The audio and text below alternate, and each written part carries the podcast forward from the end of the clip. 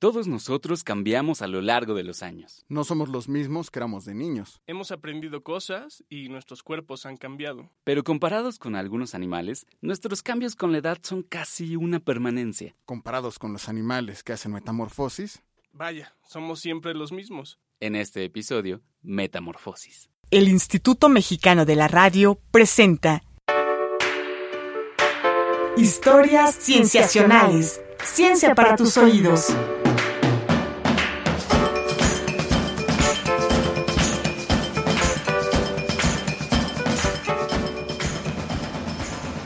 Bienvenidos a Historias Cienciacionales. Mi nombre es Víctor Hernández y estoy muy contento de darle la bienvenida a Emiliano Rodríguez Mega y Rodrigo Pacheco, parte del equipo de Historias Cienciacionales. ¿Cómo están, chicos? Hola, Víctor. Muy bien. ¿todo bien, Vic? ¿Tú? Bien, bien, muy contento de tenerlos Muy aquí. contentos nosotros también. Sí, la verdad, sí. Oigan, en algunos círculos nos han llamado los tres caballeros. ¿Qué opinan de eso?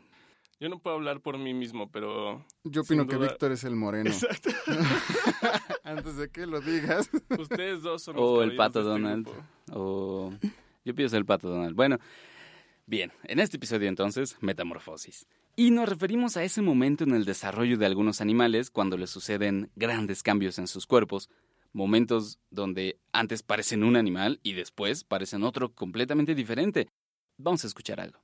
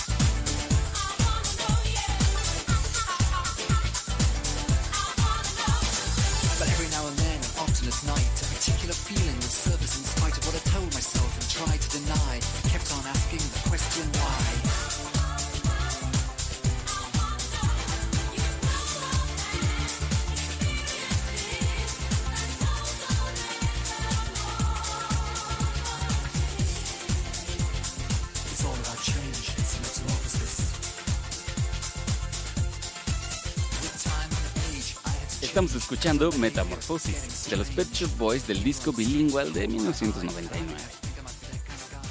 ¿Tienen algún comentario al respecto? Yo siempre pensó que el funk no ha muerto, Víctor. Solo cambió. Solo cambió. y a veces regresa en forma de fichas. Sí. Oigan, es que quiero tocar este tema. O sea, tradicionalmente pensamos en la metamorfosis como una transformación muy drástica, ¿no? Un cambio muy severo. Eh, en la cultura popular hay varios ejemplos. El más, mm, por ejemplo, el que la palabra nos evoca más rápidamente es la metamorfosis de Franz Kafka. Que ¿no? nos obligan a leer a todos en la secundaria o en la... Pero que está padre. Que es padre, claro. Sí, en la que... Claro, pero todo el mundo lo conoce por eso, ¿no? Claro, eh, la historia en la que Gregorio Samsa se despierta un día convertido en insecto. Pero hay más, hay otros ejemplos que también hablan sobre estas transformaciones drásticas. ¿Como cuál es, Patch? Ah, no lo sé, pienso en... No sé, en la Odisea de Homero, por ejemplo, ¿se vale? Sí, sí, Porque ahí es una hechicera que llega y los convierte en cerdos. sí, más bien e- ellos llegan a la isla de la hechicera, ¿no? Si mal no recuerdo.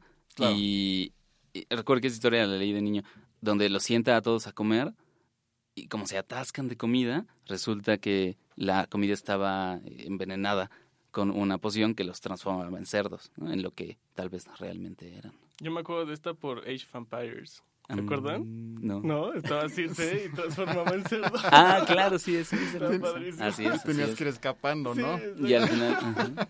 y al final mismo Odiseo salva a sus hombres. ¿no? Ajá. Pero también está, por ejemplo, la obra de Dr. Jekyll y Mr. Hyde, que se puede Oh. pensar que es como una metamorfosis ¿Por? controlada. ¿no? Por. Pues esta idea de que un hombre se convierte en un hombre distinto con rasgos del cuerpo muy diferentes y además lo puede hacer a través de una poción, ¿no? O sea, de una forma controlada. Pero antes, o sea, para tal caso también Shrek y Fiona se metamorfosean como en humanos, ¿no? Sí, yo, yo pensaría que sí.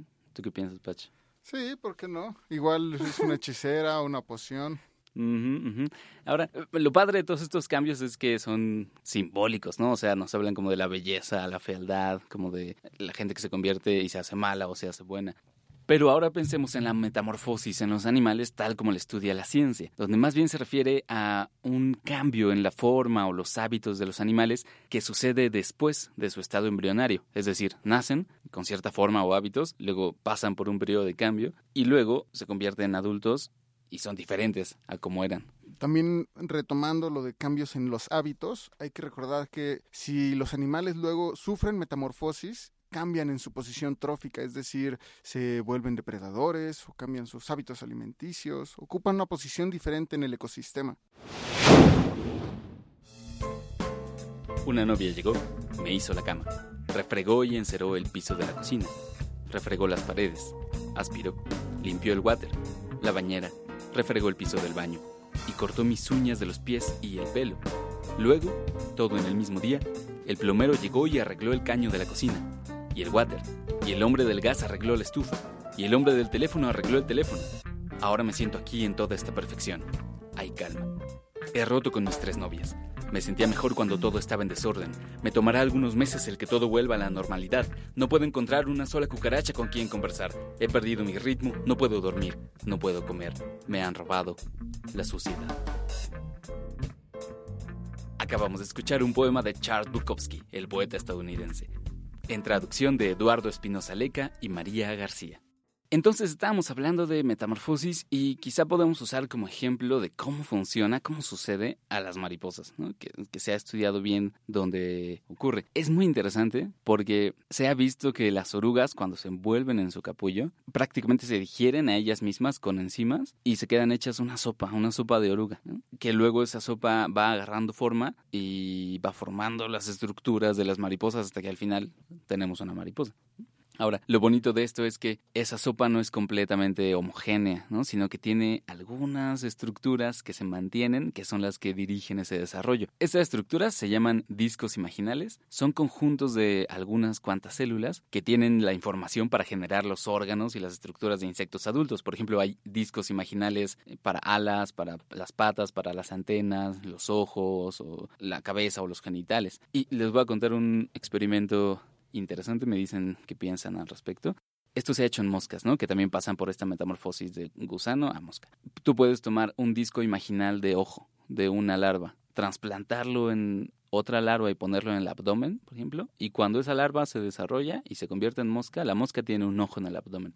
O sea, te habla un poco que esos discos imaginales ya están, pues como de cierta manera programados, quiero decir. Programados, bueno, tal vez los genes, o sea, bueno, justo como que se tiene ahí un, un sistema como de regulación de genes que determina qué parte del cuerpo va a desarrollar. Sí, Claro. sí, es como si ya tuviera una identidad Exacto. este, determinada. Algo Antes similar de- pasa con nosotros. Digo, no nos licuamos, pero pues, las células madres, dependiendo la posición del cuerpo en la que se encuentran, Mm. eh, las células totipotenciales van a determinar qué se vuelven, hígado, ojo. Claro, claro, solo que todo eso ocurre en los primeros momentos de nuestro desarrollo, antes de que Claro. nazcamos. Ahora, esta idea de que se pueden mantener unas estructuras en, en las orugas durante, eh, durante su etapa de pupa o de capullo, se ha desarrollado un poquito más y Emi nos va a contar un poco sobre eso. ¿Ya? Entonces vamos a Ciencia en el Mundo. Ciencia en el mundo. En 2008, biólogos de la Universidad de Georgetown en Estados Unidos, Douglas Blackiston, Elena Silva Casey y Martha Weiss, encontraron que las larvas de una especie de polilla posiblemente recuerda cosas de su vida de oruga. Ellos tomaron a las larvas de una especie de polilla llamada Manduca sexta y durante la última etapa de desarrollo de la oruga las entrenaron para que respondieran pues negativamente a cierto olor específico, ¿no? Les daban un pequeño toque eléctrico cada vez que percibían ese olor y entonces pues, las orugas pues, le temían al olor, ¿no? Es una con- un condicionamiento negativo. Exacto, como con los perros. Y luego, ya cuando las orugas se convertían en mariposas... Con les- Pablo. Con Pablo. Cuando las orugas se convertían en mariposas, les presentaban el mismo olor y seguían respondiendo negativamente, o sea, se iban de, de como la fuente donde emanaba el olor. Y entonces las polillas, dicen los investigadores, habían mantenido recuerdos asociativos de su vida de oruga. Y eso está bien padre, ¿no? Porque se tiene que volver a pensar algunas cosas de la metamorfosis en estas especies. Por ejemplo, estos científicos piensan que el recuerdo se mantiene porque las conexiones sinápticas de algunas neuronas de las orugas se mantienen intactas durante el proceso en el que se licúa todo el cuerpo de la oruga. Lo cual es impresionante, Sí, ¿no? sí. Porque si tú abres un capullo y lo y ves que hay adentro, pues es pura, es como un gel, como algo ahí gelatinoso. Entonces, pues parte del sistema nervioso central podría mantenerse durante la metamorfosis. Eso está muy. Muchas gracias, Emi. Me parece a mí también bien fascinante. Y nos vamos a un corte para regresar. Vamos a un corte y regresamos. Tú escuchas historias cienciacionales. Ciencia para tus oídos. Ciencia para tus oídos.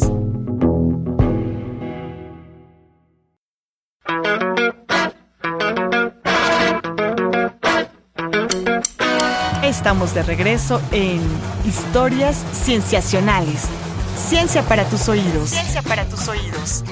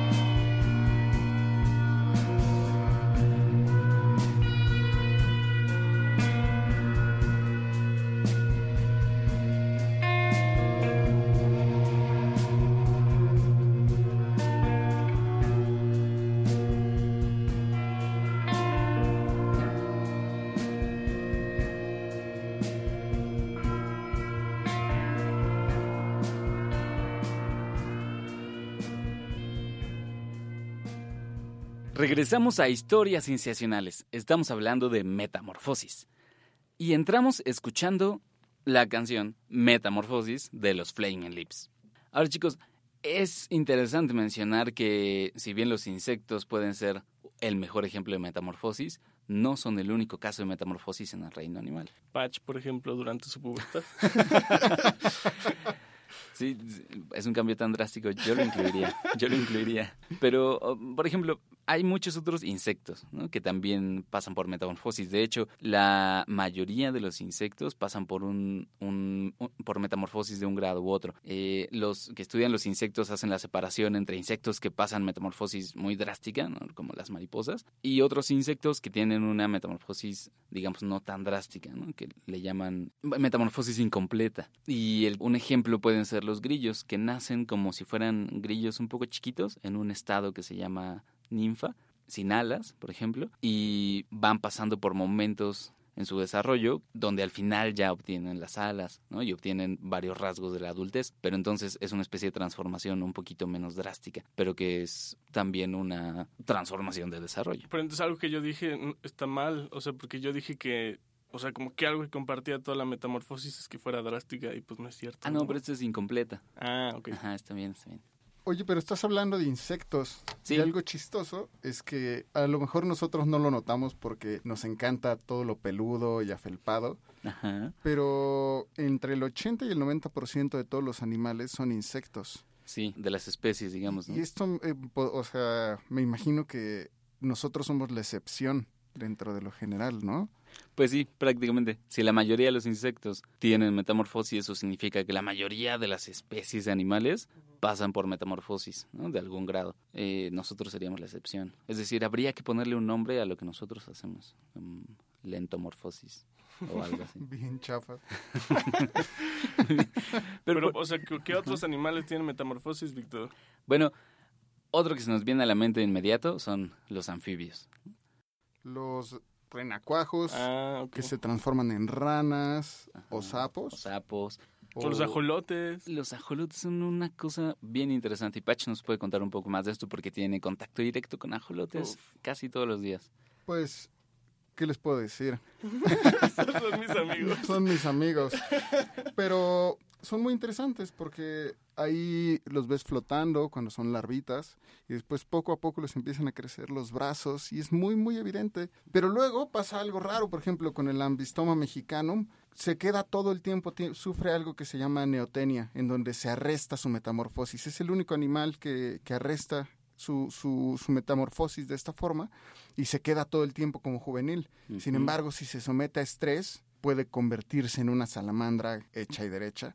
Pero Horacio Mena, que es el veterinario a cargo, me ha contado que ha observado cómo cuando se transforman en salamandras, se quedan estáticos, como si les doliera un montón. Así, yo, nosotros pensamos que les duelen un montón. Es una hipótesis. Entonces, como estas, ¿cómo se llaman? Como branquias. Sí, Lo que mantienen es porque siguen de alguna forma un estado embrionario, Un un estado juvenil, Ah, ah, no tanto como pero no han completado la Larval. metamorfosis. sino juvenil. Ajá, no, arresta, arresta el eh, su Sí, metamorfosis. es casi como si una rana se quedara en, en ranacuajo, ¿no?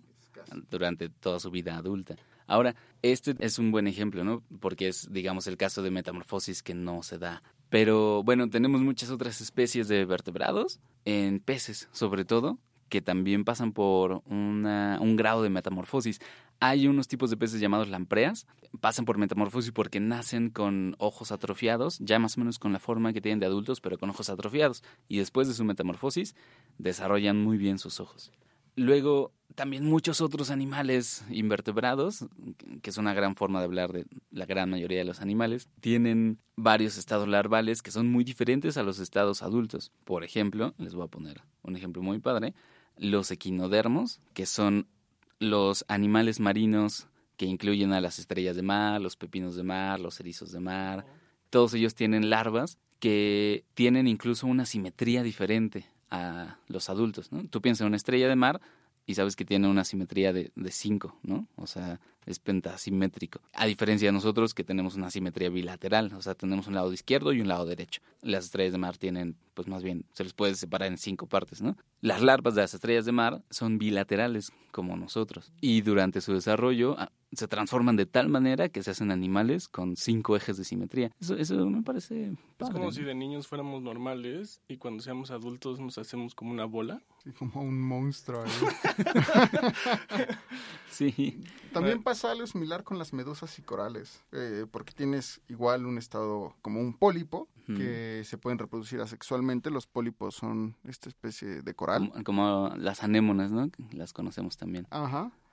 Y, y después son, este, se transforman en medusas, que son como las que todo el mundo conoce. Exactamente, y que además cambian de hábitos, o sea, las medusas pueden irse a nadar por ahí, mientras que los pólipos forman los grandes arrecifes de coral que conocemos. Pero, o sea, ¿qué, ¿qué ventaja te da sufrir metamorfosis? O sea, ¿por qué existe la metamorfosis? Es una gran pregunta, Emi, y creo que la podemos responder después de esto. Era un cautivo beso enamorado de una mano de nieve que tenía la apariencia de un lirio desmayado y el palpitar de un ave en la agonía.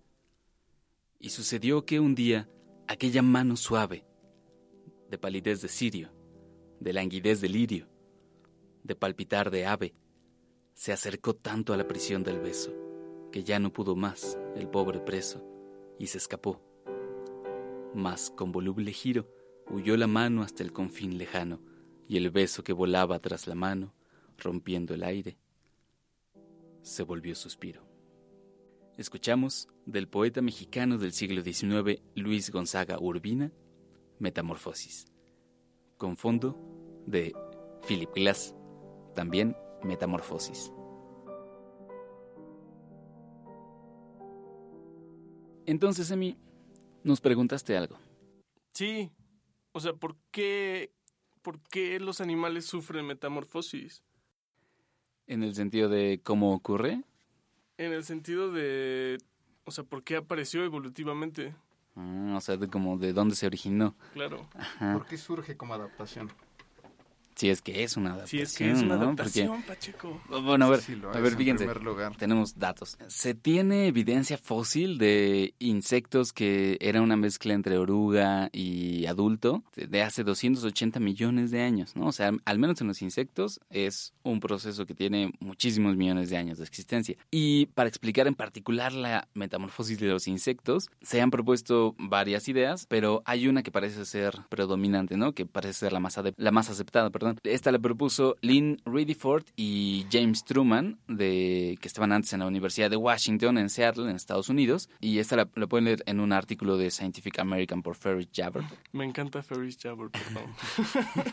Bueno, él nos cuenta cómo estos dos científicos explican que ya hablamos que hay insectos que no tienen metamorfosis completa, ¿no? Que pasan por una etapa este de ninfa. Como la, es la incompleta de Eh, la que nos hablabas. Exacto, Ajá. por lo que pasan Como los, grillos, por y ejemplo.